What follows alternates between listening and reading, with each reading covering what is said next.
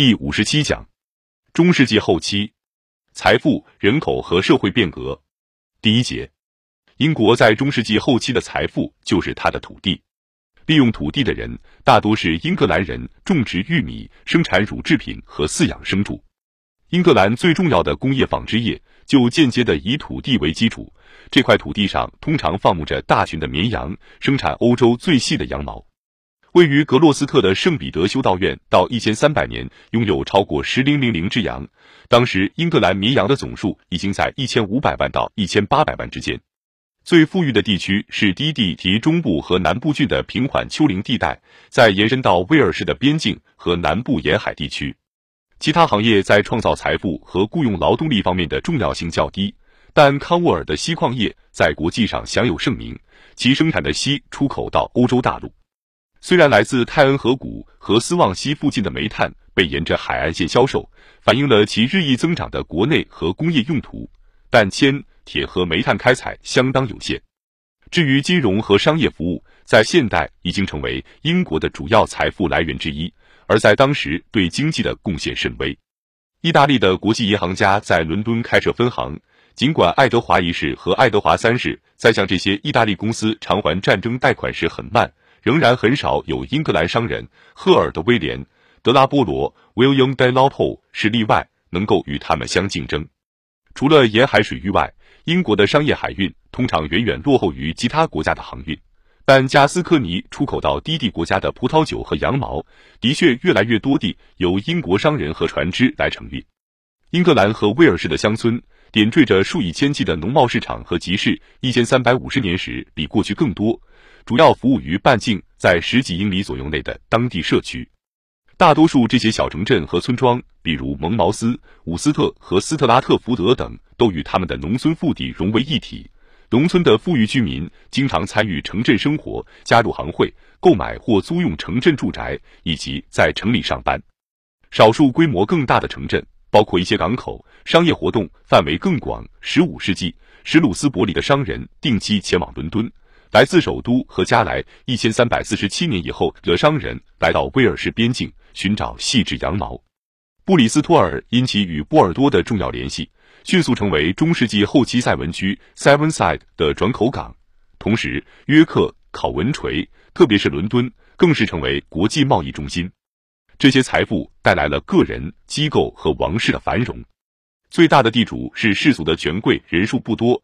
好比平原上的摩天大楼、主教、修道院和其他宗教机构，在一千三百年，他们仍然受益于上个世纪不断增长的人口所带来的市场繁荣。价格上涨，来自土地的收入大幅增加。格洛斯特伯爵在班洛克本战役中一千三百一十四年去世后，他的地产收益估计每年六千英镑多一点，而坎特伯雷的基督教堂小修道院 （Christ Church Priory） 的地产。在一千三百三十一年的税入超过了两千五百四十英镑，因此土地所有者都直接开发了他们的地产，并对他们的有效管理产生了个人兴趣。他们尽可能的坚持自己的权利，从租户那里压榨出更高的租金，并在庄园法庭中仔细记录与租借地相关的租地者义务。这种来自土地的财富是贵族阶层在政治、行政和社会上产生影响力的基础。其中许多人在好几个郡，以及威尔士和爱尔兰都拥有地产。例如，汉弗莱、赫里福德和埃塞克斯的伯爵继承了埃塞克斯、米德尔塞克斯、亨廷顿郡、赫特福德郡和白金汉郡的财产，同时还拥有威尔士边境地区的布雷肯、海伊、亨廷顿和卡迪科特的地产。土地同样是绅士阶层的财富基础，尽管只是在更加本地的郡一级。土地给教会的土地所有者带来了世俗的权威，增加了他们对人类精神和灵魂的控制力。这种财富可以让一个人在国家舞台上更加自负、更具野心，就像兰开斯特伯爵托马斯一样，他是当时英格兰最富有的伯爵。一千三百年的农民生活在一个土地稀缺的世界，他们提升经济实力的机会受限于土地所有者的严密控制。物价很高，一千二百七十年之后的小麦价格一直高于本世纪早期的价格，而且在购买食品、衣服和设备之后已经所剩无几。劳动力过剩导致工资很低，这样降低了熟练和非熟练技术人员的购买力。木匠一天挣三便士，不包括食物；劳工一天挣一便士或一点五便士。牢骚、抱怨和暴力都是冲着地主和官员的，也经常发生抗租罢工和拒绝执行法定劳役的情况。一千三百年前后，随着从波罗的海到西班牙、葡萄牙的市场的扩大，商人尤其是羊毛出口商和葡萄酒进口商的业务蓬勃发展，特别是在从地中海到意大利北部的海路开通之后。一三零四至一三一一年间，羊毛出口平均每年有三十九五百包，每包至少有二百五十只羊身上剪下的毛。这些货物中只有百分之三十至百分之四十由外国人运送。英格兰贸易中。对于外国商人越来越排斥，反映了本土或规划商人的自信。爱德华一世为了他们的利益而专门立法。十三世纪八十年代，特别是保障了依法追讨债务，这对扩大贸易至关重要。但是，当战争来临时，商人率先抵制重税，特别是一千二百九十四年的恶意税，或称邪恶税，和强征他们的船只。国王是所有人中最大的土地所有者。甚至早在爱德华一世在威尔士获得公国，并且兰开斯特家族的庄园于一千三百九十九年与王室的合并之前，爱德华一世及其继承人的国家税收增长，使得王室还能够从富有的私人地主和商人那里获取财富，甚至农民也逃脱不了缴税。那些在爱德华一世统治时唱着流行哀歌《牧人之歌》的人，对此深有体会。然后，在一千三百二十七年，所有拥有价值至少十先令商品的人都必须缴一先令八便士的税。毫无疑问，这个负担会间接的转嫁给不太富裕的人。战争的投入使国王严重依赖于他的臣民的财富和忍耐。如果这种财富不再增长，或者个人和机构的繁荣被打破，那么国王夸下的海口可能最终无法兑现，臣民的忍耐力会降到危险的程度。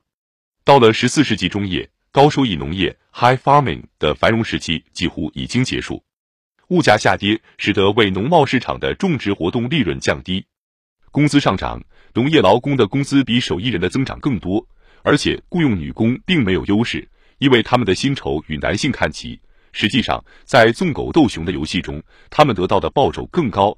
大规模农业失去一些吸引力的主要原因是人口的增长结束了，相反，人口在全速下降。随着可用劳动力的减少，工资开始上涨；随着人口下降，对食品和其他物资供应的需求也随之下降，价格也随之下跌。在十三世纪末，英格兰的人口达到了顶峰，可能超过了四百万。